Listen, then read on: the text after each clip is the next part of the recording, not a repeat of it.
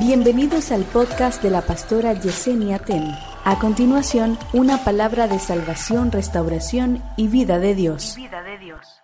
Cuando el enemigo nos quiere enredar y nos quiere destruir, él hace que se vea fácil, cosa fácil, cosa que no traerá consecuencias a nosotros, el hecho de pecar. Cuando Satanás te incita a pecar, él te anima diciendo cosas como estas todo el mundo peca. Tú no eres el único. No se va a saber, no te preocupes que nadie lo va a saber.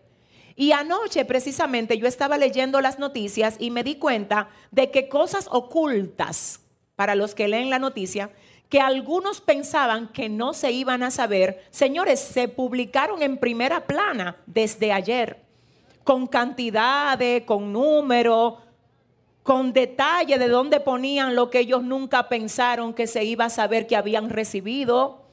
En el momento de esas transacciones, eso era un secreto de Estado. Pero ahora, ¿qué es?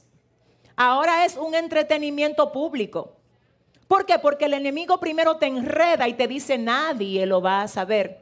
Y después, con el mismo pecado que tú cometiste, entretiene a todo el que te quería ver caer. Siempre dentro del proceso de la tentación habrá una incitación de parte de Satanás que te va a decir, eso no es nada. Hasta Dios te entiende porque Dios sabe que tú eres humano, eso no es nada. Por eso es que cuando el Señor encuentra a alguien íntegro en la tierra, mire, mire, mire, la Biblia dice que los ojos del Señor rodean la tierra buscando cómo, cómo favorecer a aquellos que tienen corazón recto para con Él. No hay una cosa que ofenda más al diablo que uno que aunque haya fallado decide levantarse. Y dice, no, es que yo quiero agradar a Dios, independientemente de que esto se sepa o no, Dios lo sabe. Y es por Dios que yo vivo. Independientemente de que se sepa o no, aunque dice la palabra de manera firme y tajante que no hay nada oculto que no haya de manifestarse. Entonces, cuidemos esa parte. Ahora bien, nosotros en la semana pasada tuvimos esa tarea. La tarea era como ver dónde había que aplicar veracidad. Señores, cuando nosotros tenemos que aplicar veracidad, va a parecer que si hablo verdad, pierdo. Que la verdad me lleva a perder ventajas y beneficios. Pero si yo por hablar verdad pierdo beneficios y ventajas, eso que pierdo no era para mí. Porque es que en la bendición de Dios no hay que hacer alianza con el engaño. La Biblia dice que el padre de toda mentira es Satanás. Y la bendición que Dios da puede parecer menos, pero enriquece más. Porque sale de la esencia de la verdad. Está avalada por la veracidad. Entonces, en la abundancia no siempre hay bendición. Porque hay gente que pueda que tenga más que nosotros, pero es más miserable. No es en los números ni en la cantidad de que está la, la, bendición necesariamente. A veces está en lo poco, pero con el temor del Señor. A veces está en lo poco, pero haciendo lo correcto. No en la abundancia que viene de negocios ilícitos o de hacerle mal a otro para tenerla. Ahí no hay bendición. Y eso como entró, se va. Eso es lo que dicen por ahí que se vuelve sal y agua. Ahora bien, ¿qué dice la palabra? La bendición del Señor es la que enriquece y no añade tristeza con ella. Así que yo pregunto, dicho esto, ¿a quiénes en esta semana Dios le proveyó un escenario para tener que hablar verdad? ¿A quiénes? Vamos, levante la mano. Ok, muy bien. Ahora yo pregunto, ¿cómo nos, cómo nos fue o cómo les fue a ustedes con eso? Yo sé que obviamente, escúcheme, le voy a decir algo interesantísimo. Yo sé, en serio, yo sé que muchos aquí tienen todavía una batalla con eso. Yo lo sé. Y te voy a decir algo, hasta que tú no venzas eso, Dios te va a seguir dando oportunidades para que tú demuestres que lo venciste. Él te ama tanto que si en esta semana tú continuaste tratando de acomodar la cosa a tu conveniencia, sabiendo que no fue así, él en esta próxima que viene otra vez te va a volver a poner el mismo escenario. y te va a decir, ¿cuándo es que tú vas a ser libre de la mentira? ¿Cuándo es que tú te le vas a parar firme al mundo de las tinieblas y le vas a decir, se terminó esto hoy? Porque aunque yo tenga que perder una oportunidad o aunque me regañen, aunque me regañen, voy a decir la verdad. Ese va a ser el día que tú te vas a comenzar a ganar el respeto aún de los mismos demonios. Porque ellos ya van a ver que tú perdiste el miedo a ganar punto con el hombre y ahora tú lo que está enfocado es en agradar a Dios. Amén. Si le va a dar ese aplauso al Señor, déselo bien. Entonces, el pasado lunes hablamos acerca del poder de los pensamientos. ¿Quiénes estuvieron aquí? Ok.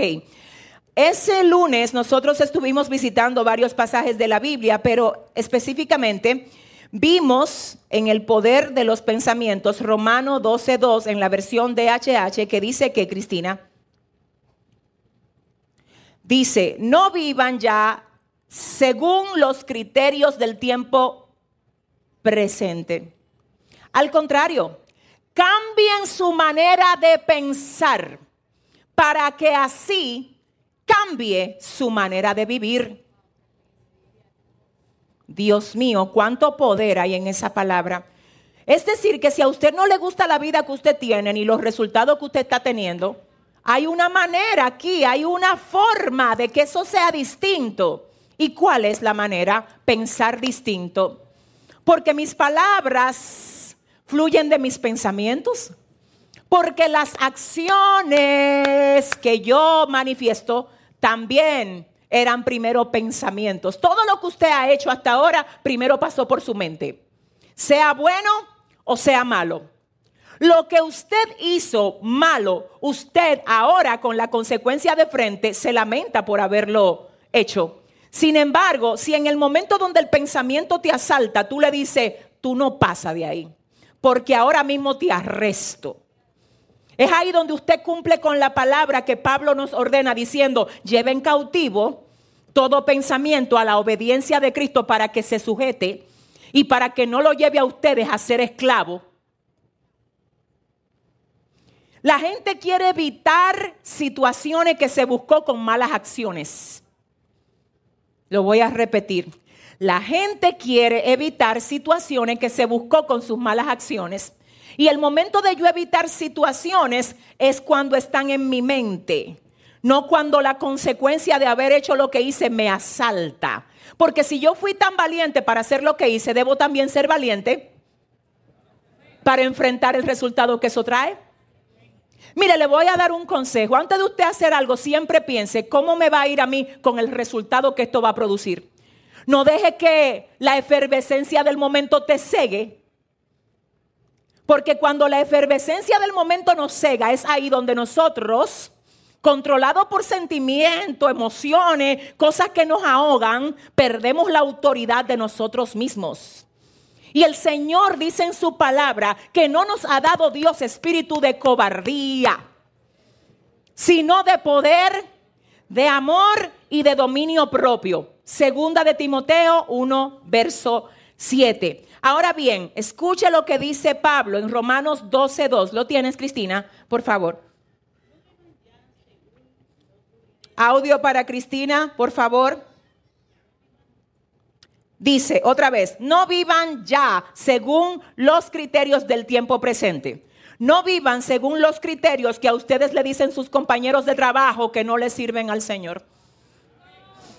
¿Tú viste el cliente que tú tienes? Sí, Sácale cuarto a ese que se tiene. Es que mis precios, si usted es un profesional, si yo soy una profesional, no pueden variar por cliente. Es por servicio. O usted anda cobrando es según el carro que la gente maneja. Entonces usted no tiene criterio ni tiene principio. La gente de principios tiene un precio, una raya, que puede dar más. Si te lo da como propina, gloria a Dios. Pero déjame decirte que tú no le vas a quitar su dinero por lo más que le cobraste. Tú te vas a empobrecer tú. Porque Dios no bendice manipuladores. Entonces, hay gente que si son abogados, si ellos son abogados, ellos cobran más por un caso, dependiendo, la, dependiendo el apellido. Ay, yo no sé, pero la integridad es algo tan poderoso. La integridad hace que a ti la gente, mire, yo no sé quiénes de ustedes vieron en la noticia en esta misma semana un señor que chocó un carro en una plaza. Señores, por Dios.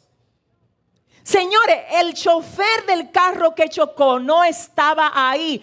Eso era un parqueo, pero él lo chocó. Y él dejó una nota en el retrovisor del carro que chocó, diciendo, fui yo que te choqué el vehículo, yo quiero responderte. Este es mi número, llámame que te quiero responder.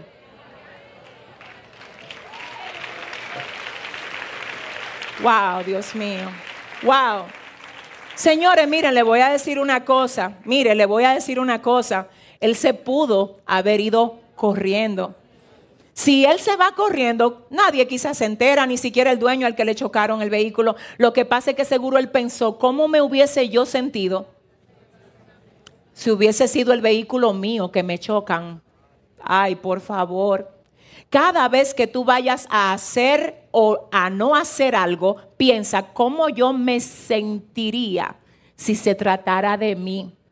Iglesia, mira, es que te vas a evitar un problema grandísimo. Es que el cielo va a ser tu corte celestial. Es que cuando el diablo se quiera levantar en tu contra, tu integridad va a desarmar los demonios. Es que el devorador se va a tener que ir de lo tuyo. Es que tú vas a ver lo que nunca has visto haciendo lo que nunca has hecho.